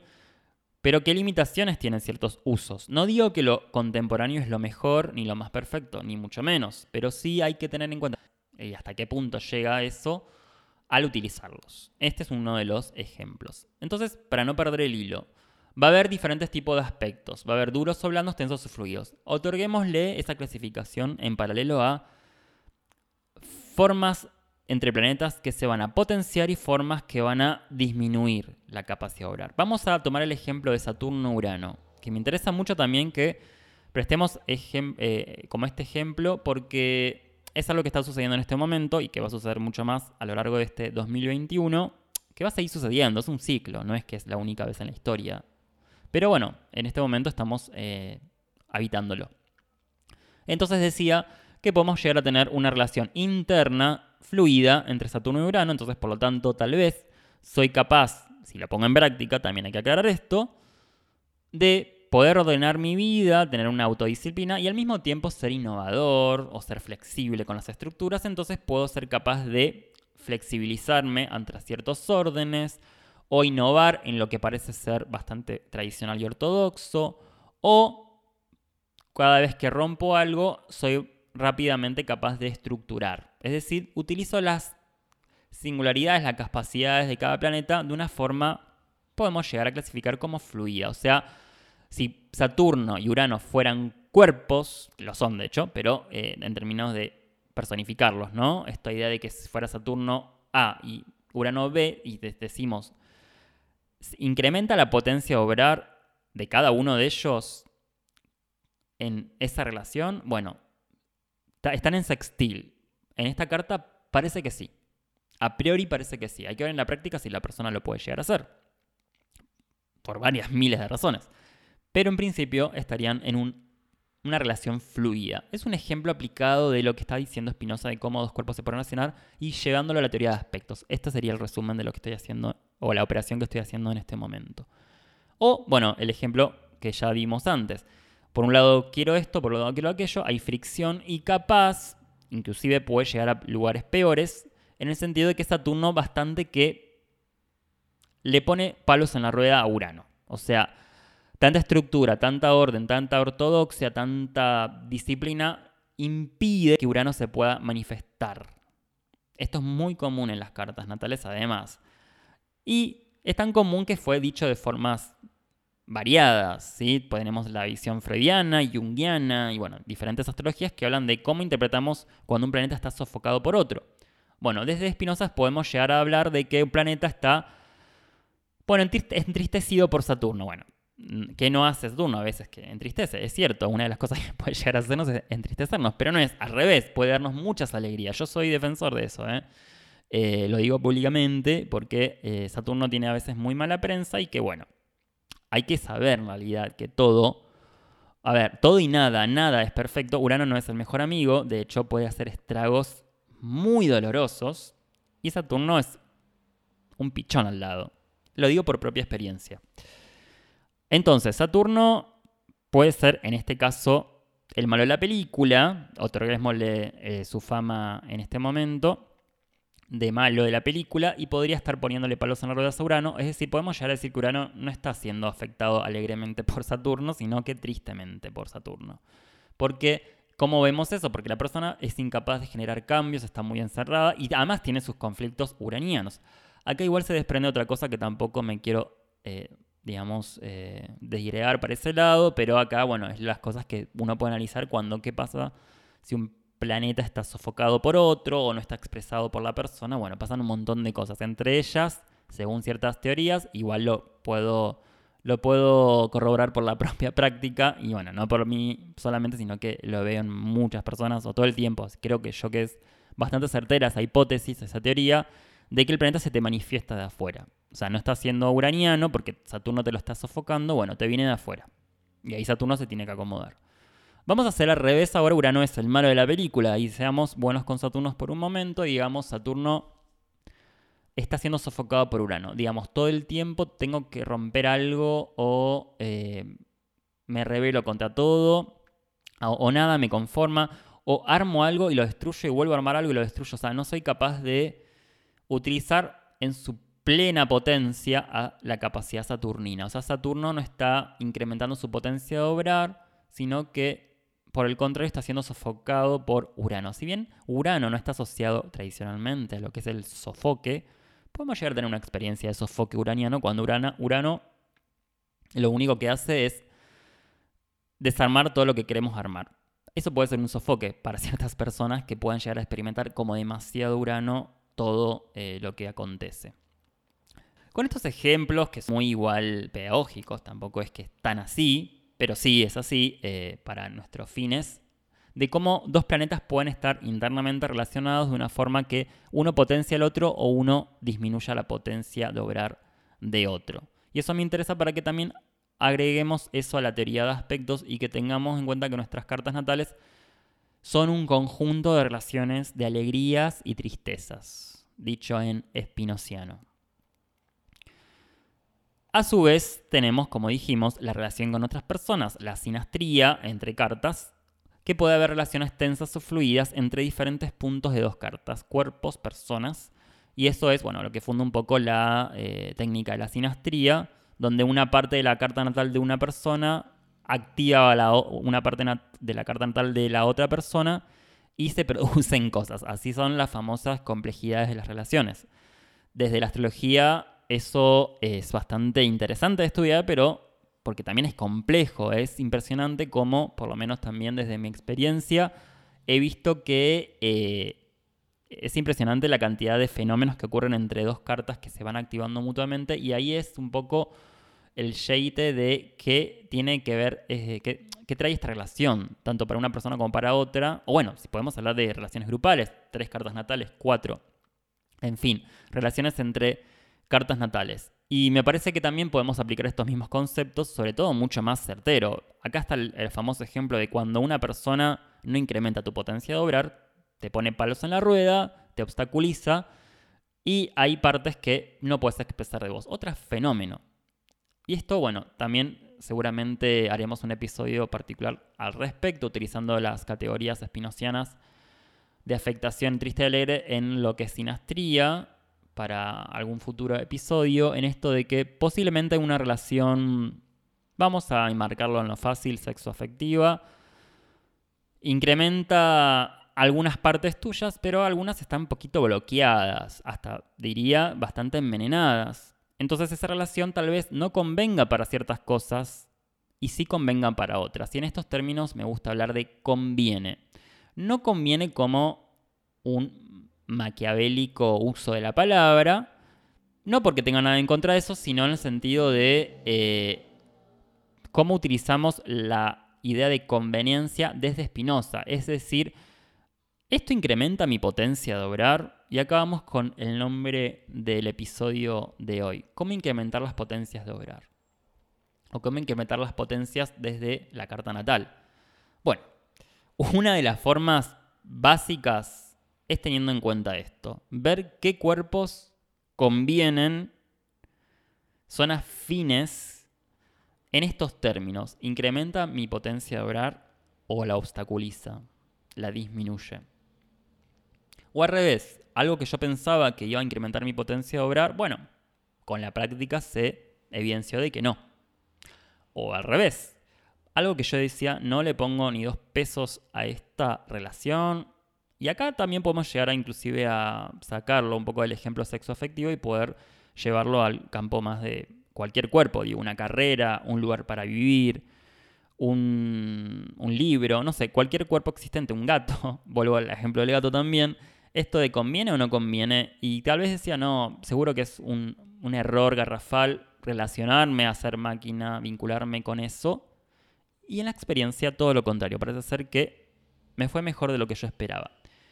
Esto también es interesante porque acá es cuando barre cualquier tipo de prejuicio, prejuicio justamente un juicio previo a la experiencia, que es un poco enemigo de la filosofía espinociana, por no decir antagónico, ya que nos está invitando a experimentar constantemente.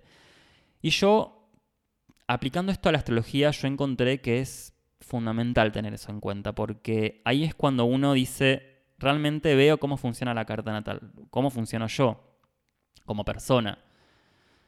Y ahí entendemos qué partes de nuestra carta natal están pidiendo o queriendo hablar en cierta situación, cierta relación, y otras que tienen su voz constante, pero que, bueno, no nos hacen o no nos llenan, capaz, o no son nuestras partes constitutivas, nuestras partes donde nosotros elegimos preferentemente utilizar.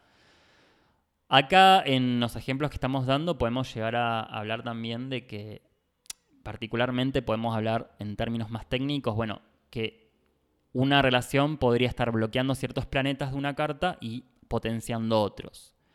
Hay relaciones que potencian entre muchas comillas casi todos los planetas o todos de ellos. Bueno, felicitaciones para ellos. Eh, me parece que es lo interesante y lo que hay que buscar. Y eso es un poco no la respuesta definitiva, pero sí una posible guía a este cuestionamiento que da nombre a este episodio de cómo incrementar las potencias. Bueno, hay que ir para los lugares donde le conviene a mi cuerpo.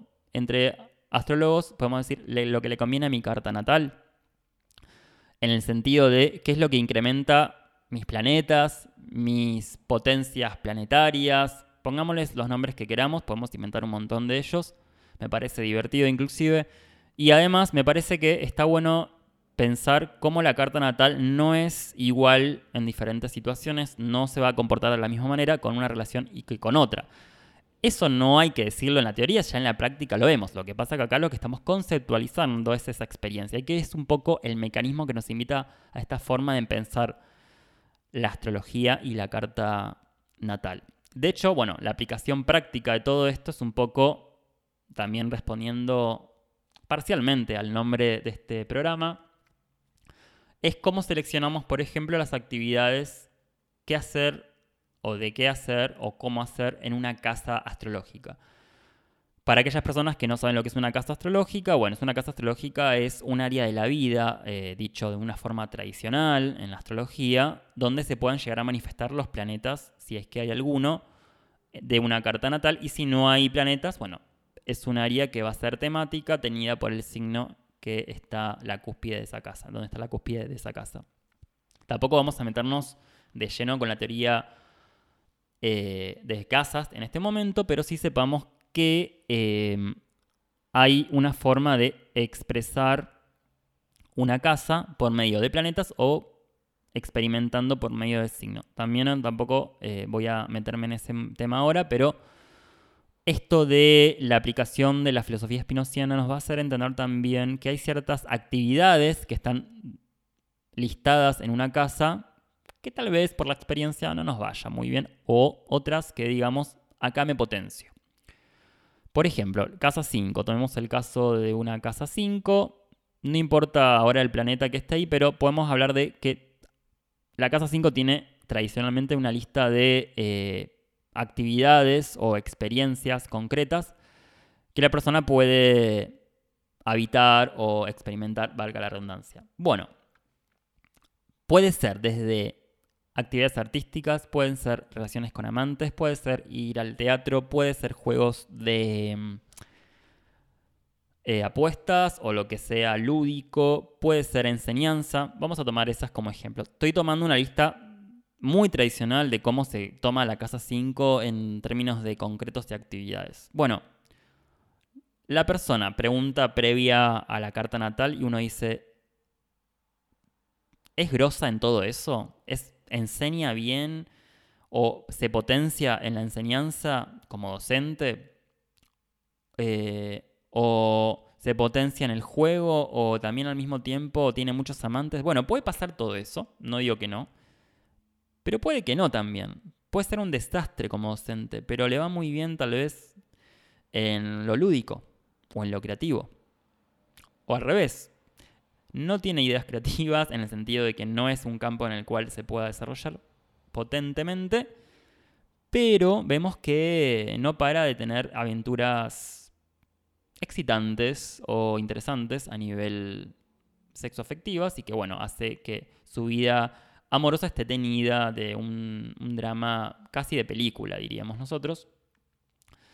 Los de, pertenecientes al mundo de la ficción, entonces diríamos, bueno, es interesante desde ese punto, pero no es todo. Entonces uno no puede decirle como astrólogo a una persona con planetas en la casa 5, bueno, brillante en la docencia, brillante en, los siges, otra de las posibles interpretaciones, en, los juegos lúdicos, bueno, lo, lúdico, en, etcétera. Toda una serie de palabras ligadas a la casa 5 y que podemos ya decir que a priori está potente en todo. Bueno, no, capaz que no. Hay que ver qué, porque ahí también tiene que ver el planeta, el signo, etc. Un montón de cuestiones que van a modular esa, esa casa. Entonces, resumiendo un poco y cómo aplicamos esto de la filosofía espinociana, esto de las actividades de, digamos, que nos plantea una casa, bueno, en la experiencia vamos a darnos cuenta que va a haber actividades que incrementan nuestra potencia y otras que las disminuyen u otras que no aportan nada. No es que ni disminuyen, pero tampoco nos potencian. Otra cosa interesante a tener en cuenta con esto es qué planetas usar y cómo. Entonces nos permite también tener un diagnóstico, un escaneo de los planetas según la experiencia con otros cuerpos. Esto es lo que estuvimos hablando todo este, este, este tiempo. También me parece interesante preguntarnos, utilizando ya lo que nos aporta filosofía espinosa de Les con respecto a la astrología y con respecto a la carta natal, es qué hacer y qué dejar de hacer también. El no y el sí. Esto de poder, eh, de alguna forma, elegir o seleccionar qué actividades o qué eh, formas eh, de vida queremos hacer según estas conveniencias de potencia o disminución de la potencia. ¿Conviene este encuentro, este vínculo, esta amistad, esta pareja, este trabajo, esta actividad, este lugar? Un montón de preguntas que nos podemos hacer según, según estos lineamientos. Entonces podemos también hablar de que hay situaciones de alegría, incremento de la potencia, disminución de la potencia, y saber que hay planetas que se potenciarán y otros que disminuirían en un cierto tiempo histórico. Esto tiene que ver con aplicar lo que estamos hablando a la teoría de los tránsitos o tránsitos planetarios, que es básicamente decir que en todo momento no vamos a estar potenciados a la perfección, sino que va a haber partes nuestras que se van a potenciar y otras no tanto. Y eso nos puede llegar a servir para uno de los usos que nombré al principio del episodio como una planificación. Tal vez no conviene hacer tal cosa porque tal momento y no estás del todo lúcido, brillante con tal tema, sino que bueno, capaz que conviene en otro momento y sí conviene otra cosa que no teníamos programado. Eso es interesante como para darle un uso muy práctico y un fin muy eh, utilitario, planificador de ciertos tránsitos planetarios. Esto es intermitente, igual no es siempre igual, eh, es cambiante. Bien, para ir finalizando y un poco eh, presentándoles ya estos conceptos, como les acabo de decir a lo largo de, todo el programa, yo he utilizado esta forma de, de unión entre Spinoza y la astrología particularmente desde el 2017 fue un año donde yo apliqué esta, esta forma de, entender la astrología y fue un antes y un después, diría, porque todo lo que acabo de nombrarles hoy eh, lo experimento constantemente y lo aplico. Y veo que da muy buenos resultados. Resultados que son concretos. Realmente uno se da cuenta que, en, por ejemplo, todos los, los casos que hablamos para mostrarles cómo funciona eh, esta unión, se ven de forma literal. Hay relaciones en las cuales uno no puede desarrollar ciertos planetas o partes de la carta natal de uno, otros sí. Y ahí es cuando uno se da cuenta que hay ciertas relaciones que convienen, o no convienen. También ciertas actividades o ciertos lugares. Y también en mi experiencia me ha invitado a, a vivir la carta natal desde otro lado. Eso es lo que yo quiero que también se lleven de este episodio. Cómo utilizando esta forma de encarar la carta natal nos relacionamos desde otro lado con la carta natal y con la experiencia. Y entonces vivimos la carta natal, o por lo menos yo con esto, desde otro lado. Es decir, más con ganas de experimentar, con la capacidad de decir, bueno, no sé a priori qué va a pasarme con tal cosa, pero sé que puedo saberlo en la propia experiencia. Y ahí me voy a llevar sorpresas, gratas a veces y no tantas en algunos casos, pero lo importante es que eso, el hecho digo, no es mentiroso, se presenta ante nosotros y uno puede elegir o no seguir relacionándose con ese hecho. El hecho sucede o la acción está. Así que frente a esto me parece que es importante, o por lo menos es una de las potencias, justamente hablando en espinociano, de esta unión, o una de las cosas que a mí me da a entender que es una buena forma, diría novedosa, de, unir astrología y filosofía espinociana. No tengo, digamos, conocimiento si hay otras personas que han hecho esta experiencia, tanto teórica como práctica, de estos dos mundos, desconozco sinceramente. Si las hay, bueno, y escuchan este episodio, pueden contactar y, bueno, compartir sus experiencias, sus aportes, que han hecho, que no han hecho. Pero en lo que yo sé, no lo he leído, no hay material teórico, por eso esto es también para responder, ¿dónde puedo leer sobre esto? ¿Dónde puedo saber sobre esto? Bueno, acá, en este programa, porque no hay otro lugar, no está escrito, eh, digamos, al respecto. Un poco me adelanto con unas ganas que tengo personales de que sí, de, producir algo al respecto, sea en formato escrito o bueno, ahora estamos haciéndolo con este podcast. Pero bueno, en futuras situaciones podemos llegar a pensar en, en sí, en, darle un formato un poco más escrito a esto que, que estamos tratando de hacer hoy. Bien, ¿qué es probable que suceda para las personas que, que no, no saben o no quieren aplicar esto de la filosofía espinociana, bueno, no va a pasar nada. Uno puede seguir viendo la astrología tal cual la ve o la entiende. Y lo que vamos a ver hoy, o lo que vimos hoy, como una invitación o un acercamiento a cómo la astrología puede agenciarse con otras, otras cosas. Algunos pueden decir, bueno, es artificioso este agenciamiento, digamos, no está dado por la propia astrología. Bueno, no se sabe hasta que lo ponemos en práctica, como les acabo de decir, y siguiendo la misma filosofía espinociana. Los saberes, como dijimos, no están separados, están mucho más ensamblados de lo que pensamos y fusionados inclusive. Eh, de hecho, remitimos al pensamiento antiguo occidental. Ni hablar en Oriente, que ya sabemos que hay otra concepción de lo que es saber o praxis, están mucho más unidas, no como Occidente se ha encargado de dividirlos. Digo, la astrología no está separada, y recalco todavía y mucho más en esto, del resto de las disciplinas, saberes, producciones intelectuales de su tiempo. Sería tonto, digo, pensar algo así.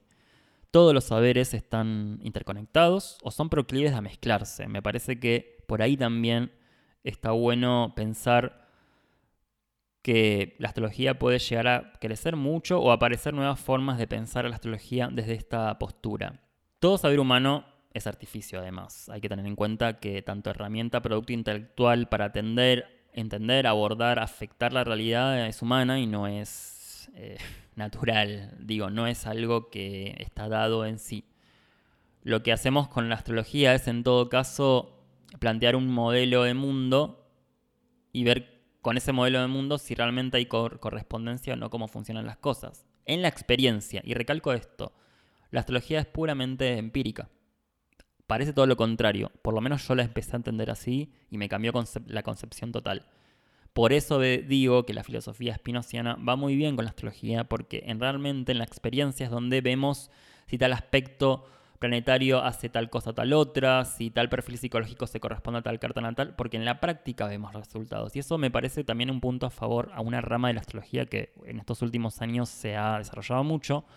No para darle 100% del crédito, porque tener en cuenta que hay ciertas limitaciones, pero todavía a la astrología estadística o la que plantea resultados empíricos, no porque estoy pensando, ni se me ocurriría también que vaya a ese lado, que la astrología se vuelva 100% cientificista empírica desde ese, desde ese punto, pero sí tener en cuenta que al revés, no se le da tanta bola, tanta atención a veces a lo empírico y se da mucho para interpretaciones excesivamente a veces eh, teóricas, que queda solamente en el mundo de las ideas y que no vamos a ver si en la práctica efectivamente es así. Hay que tener en cuenta también, digo, lo que hicimos recién es filosofía aplicada a la astrología. La astrología es en sí una máquina, un saber propio, pero que, vuelvo a recalcar lo que vimos hoy, todo saber o disciplina está marcado en al menos una premisa filosófica que la sustenta o de la que se sostiene en gran parte su hacer, o su objeto de, estudio o su praxis. La astrología está plagada de premisas filosóficas o axiomas, y por eso digo, podemos hablar de que es una visión o paradigma, al igual que otras saberes, otros saberes o disciplinas a cómo funciona algo. ¿Sí? Eh, es un modo de entender y abordar el entorno. No es una verdad ni una mentira, es una forma de entender las cosas, los procesos, la vida, las relaciones, todo lo existente. Es una forma de estar. Como muchas otras escuelas de pensamiento antiguo, por ejemplo, planteaban. Eh, bien, también puede haber críticas respecto a lo que les traje hoy, que digo, podemos pensar que no es astrología pura, que no es la astrología que uno considera astrología porque está contaminada de filosofía o de ideas de otras partes. Bueno, a esta altura pensar algo así es un poco raro en el sentido de que no es contaminación de otra cosa, que no es creación colectiva hasta, hasta el punto. Entonces esta forma de entender la astrología o abordarla, digo, no es una astrología pura, por supuesto, pero ¿Existe algo así llamado astrología pura? Con los ojos contemporáneos, aunque hagamos astrología, por ejemplo, helenística, que es la que le hablaba yo hace un momento al empezar el episodio, que remite a las ideas de la Grecia helénica, bueno, particularmente en el campo de ciertos astrólogos de ese tiempo histórico occidental, estamos siempre embebidos, atravesados por el tiempo histórico actual y aunque practiquemos ese tipo de astrología medieval inclusive, vamos a estar tenidos de interpretaciones o por lo menos contextos que nos obligan a utilizar otras categorías que en su momento no, lo fueron, no fueron usadas. Digo, la astrología no está desligada de su contexto, ya lo hemos nombrado hoy y esto, bueno, obviamente también hablaré en profundidad en otros episodios, como eh, cómo interpretar, por ejemplo, el contenido de una carta natal. Sobre todo en el tema de casas, planetas, hay mucho eh, que se dice, pero hay que tener en cuenta que ciertas interpretaciones tal vez fueron muy contexto de su momento y que tal vez no tengan aplicaciones hoy en día de la misma forma. No porque todo lo viejo sea malo, al revés, digo, no, no es malo ni bueno, algo que también nos enseña Spinoza, una visión ética y no moral de los contenidos astrológicos. No hay cosas buenas o malas para una persona, sino lo que le conviene en todo caso a esa carta natal, lo que incrementa o no la potencia de obrar de esa carta natal. Después, bueno, hay un contexto que va a regular o no esa potencia. Y ahí, bueno, tenemos otros temas que también podemos llegar a hablar en futuros episodios. ¿Qué pasa con, bueno, la potencia de aniquilar? Es decir, bueno, ahí tenemos los casos que se han encargado mucho los astrólogos estadísticos de, por ejemplo, tendencias asesinatos, em, tendencias al suicidio, homicidas, que bueno, hay cartas natales que tienen la potencia de generar eso, pero bueno, son elecciones que utilizó la persona para utilizar sus planetas de una forma determinada. Esto también hay que tenerlo en cuenta, los planetas no están diciendo cómo van a ser usados, sino que en la práctica solamente vemos qué usamos de ese planeta. ¿Sí? Saturno puede tener miles de formas, no una sola, digamos, de usarse. Por eso no es siempre lo mismo de que vamos a ser ordenados y ortodoxos con Saturno. Podemos ser unos brillantes eh, autodisciplinados y por eso llegamos a un montón de cosas a concretar. Si no fuéramos así, ejemplos. Bien. Entonces, para ir terminando el episodio de hoy, esto tampoco es Espinosa 100%, porque si ustedes se pueden llevar una impresión de este episodio, no quiero que sea esta de Espinosa es esto que dijo este, este señor, esta persona. Bueno, no. Las malas noticias son que no es una clase de Espinosa y no es un episodio de Espinosa. Para eso habría que estudiar a Espinosa dentro de Espinosa, o por lo menos lo que nos llega, como dije hace un rato, desde Deleuze. Así que tengan en cuenta que es filosofía espinociana aplicada, muy brevemente explicada, a la astrología. No es para nada una, una visión de lo que es Spinoza. Por supuesto que los invito y las invito a que indaguen en esta filosofía porque me parece súper interesante todo lo que nos puede llegar a brindar. Y acá quiero también agregar otro dato de color eh, que me parece también interesante porque Spinoza y no otra persona. Es que, eh, digamos, Spinoza, como nombré hace un momento, bueno, al principio del episodio, plantea una cierta visión de mundo, el mundo de las potencias, un mundo también animista, que en un punto eso se puede ver en el hermetismo, se puede llegar a ver en escuelas más esotéricas de pensamiento, y entonces eso sí lo pone mucho más cercano de lo que pensamos al mundo de la astrología. Esto también va para si hay alguna persona que nos está oyendo en este momento, que no pertenece al campo de la astrología como práctica, y tal vez sigue la filosofía o otros lugares, que sí tal vez conoce algo más de filosofía o de Spinoza, pero no de astrología. Bueno, le contamos que si uno analiza con ojos más esotéricos a Spinoza, se va a llevar una sorpresa grata en el sentido de que parece del mismo club a veces, como habla, o lo que nos dice Deleuze sobre Spinoza. Entonces, estas filosofías presocráticas o herméticas que tan, si se quiere, dentro de lo que plantea Spinoza, bueno, hay que decirlo, hay un poco algo de misticismo en ese sentido, no criticando lo, místico, al revés, en el sentido de decir, bueno, hay algo que no se está hablando tal vez de ese punto, no se está explorando esa faceta espinociana y que tal vez un pie con la astrología puede también eh, evidenciar un poco ese otro mundo que Spinoza trae atrás de sí mismo. Es un poco lo que pasó con Jung. También capaz eh, no es el momento ahora oportuno para hablar del tema, pero sí hay que tener en cuenta que está muy ligado a este fenómeno. Jung tiene un trasfondo muy místico. Su psicología dentro del campo psicológico es vista como mística.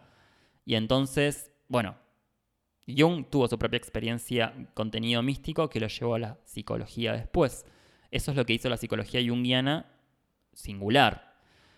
Entonces, eh, em, digamos, cortar esas raíces místicas o esos, esos eh, amoríos con estos eh, pensamientos más esotéricos desde otros lugares que no lo son o que no plantean desde el principio serlo, como una psicología, como una filosofía, como los ejemplos que acabo de dar, bueno, es interesante saber que, que están esas conexiones y que, bueno, puede uno indagar en ellas o no. Bien, entonces, para ir terminando, vamos a un poco a ir repasando lo que vimos eh, en el día de hoy. Entonces, básicamente lo que vimos hoy es una forma, si se quiere, novedosa, vamos a decirle, o vamos a llamarla como particular, de cómo entender la astrología a la carta natal, que el entrecruzamiento de saberes es válido en el sentido de generar nuevas formas de pensamiento que nos invitan justamente a invitar nuevas formas de pensar. Ya en sí la astrología había dicho hace unos momentos, al principio del episodio, que es una forma de pensar que genera este, este tipo de, operaciones en, la mente y que, bueno, además unirla con otras máquinas de pensamiento o ensambles de paradigmas y modelos teóricos genera cosas interesantes. No sabemos a priori, pero puede dar resultados interesantes. Hablamos mucho de la filosofía y astrología que son afines, porque bueno, las raíces que las unen y bueno, como cada vez que utilizamos astrología estamos utilizando un marco o modelo filosófico de mundo. Y también nos llevamos eh, desde este episodio la perspectiva con la que abordamos la astrología de la carta natal utilizando ciertas terminologías o conceptos o nociones de la filosofía espinociana como afectación, alegría, tristeza y cómo vimos todo eso en lo que es carta natal y cómo desde la astrología y teoría de la carta natal o, cómo se plantea qué es la, carta natal, cómo resuena el corpus espinociano en este modelo de carta natal o la astrología. Y lo vimos en diferentes eh, manifestaciones. Y también, bueno, nombramos algunas lecturas que yo les recomendé. Vamos a volver a repetirlas. En medio de Espinosa de Deleuze la edición que yo tengo, que recomiendo, de Editorial Cactus, es muy eh, accesible, en sentido de que está, digamos, difundida por varias librerías o la pueden pedir por internet yendo a la página de la editorial. O, bueno, aquellas personas que quieren una introducción mucho más pedagógica, simple y fluida y no tan teórica y tanta lectura, igual recomiendo leer pero un poco más llevadera es Espinosa para principiantes de la colección para principiantes. Hay versiones en, PDF para descargar o bueno, no sé si habrá alguna edición eh, impresa en alguna librería, mm, habría que investigar al respecto. Y eso fue todo lo que vimos con el tema del episodio de hoy. Eh, me interesaría un poco para ir despidiéndome, agradecerles su tiempo, su espacio virtual o desde donde nos estén ustedes escuchando, o sea, me estén escuchando a mí. Gracias por estar presentes en este momento. Y los quiero invitar eh, a aquellas personas que tienen cuenta de Twitter a comentarnos en el post del programa de hoy lo que les pareció el programa, algún comentario, lo que quieran compartir, o en el Instagram de El Mercurial. Nos pueden buscar en Instagram como El Mercurial Podcast. Y bueno, ahí pueden hacer algunos comentarios o lo que quieran preguntar. Quiero invitarlos también, eh, y me parece importante en este punto, que eh, hagan una especie de donación, vamos a decirle como lo que es, es una donación por medio de una plataforma que se llama Cafecito, así lo pueden buscar por eh, Google, Cafecito, que, eh, bueno, Cafecito es una plataforma donde ustedes pueden eh, apoyar diferentes proyectos de diversa índole, como por ejemplo en este caso un podcast de astrología y difusión de contenido astrológico. Y bueno, mi objetivo, como les acababa de nombrar al principio de este episodio, es generar contenido cada vez eh, más frecuentemente. Y para eso, obviamente, estaría bueno el aporte de ustedes, los oyentes, para esta tarea. Creo y pienso en la interdependencia y en el apoyo mutuo, sobre todo en estos tiempos. Creo en esta simbiosis que se puede llegar a dar entre personas, entre dar y recibir y que nos potenciemos justamente en ese, en ese hecho. Y entonces, si te sirvió de algo lo que, lo que escuchaste hoy, si pensás que le puede llegar a servir a alguien, inclusive, o si querés que siga armando más episodios y que siga existiendo este espacio, o simplemente, bueno, querés agradecerme, la forma es esta, donando en esta plataforma cafecito. Pueden poner cafecito el Mercurial podcast y ahí pueden hacer su donación al precio de un cafecito, justamente. Con tu apoyo, entonces puedes estimular a que este programa siga vigente de ahora en más y que, bueno, puedas hacer una ayuda económica. Como es el mes de inicio de este podcast, no quiero dejar de festejarlo y la forma justamente a las personas que donen es agradecerles. Como me gusta la, el agradecimiento con hechos concretos o por lo menos de una forma más palpable que la palabra, mi agradecimiento también va a ser de forma palpable. Entonces, las buenas noticias son que para las personas que hagan sus aportes van a tener la posibilidad de participar de un sorteo astrológico que se va a producir el día de luna nueva de este mes de febrero, particularmente el jueves 11 de febrero. Y por cada aporte que hagan tienen un cupón o chance de participar en el sorteo. Mientras más aportes hagan, más cafecitos me inviten, pueden tener más posibilidades de ganar los siguientes premios. El primer premio que eh, vamos a sortear este mes es un informe de tránsitos planetarios anual, es decir, un informe que va a detallar los tránsitos y progresiones más importantes de este año para que tengan en cuenta la, para que tengan en cuenta la persona que lo gane y poder ver eh, desde un reporte qué experiencias, procesos está atravesando actualmente en su vida, en su carta natal. Se va a sortear un informe, así que la persona que gane, eh, saque el numerito para ese informe, bueno, va a tener ese informe a disposición una vez que se haga el sorteo. Y lo segundo, que pueden llegar a ganar dos personas. Se van a hacer dos sorteos al respecto. Es una sesión de astrodrama presencial.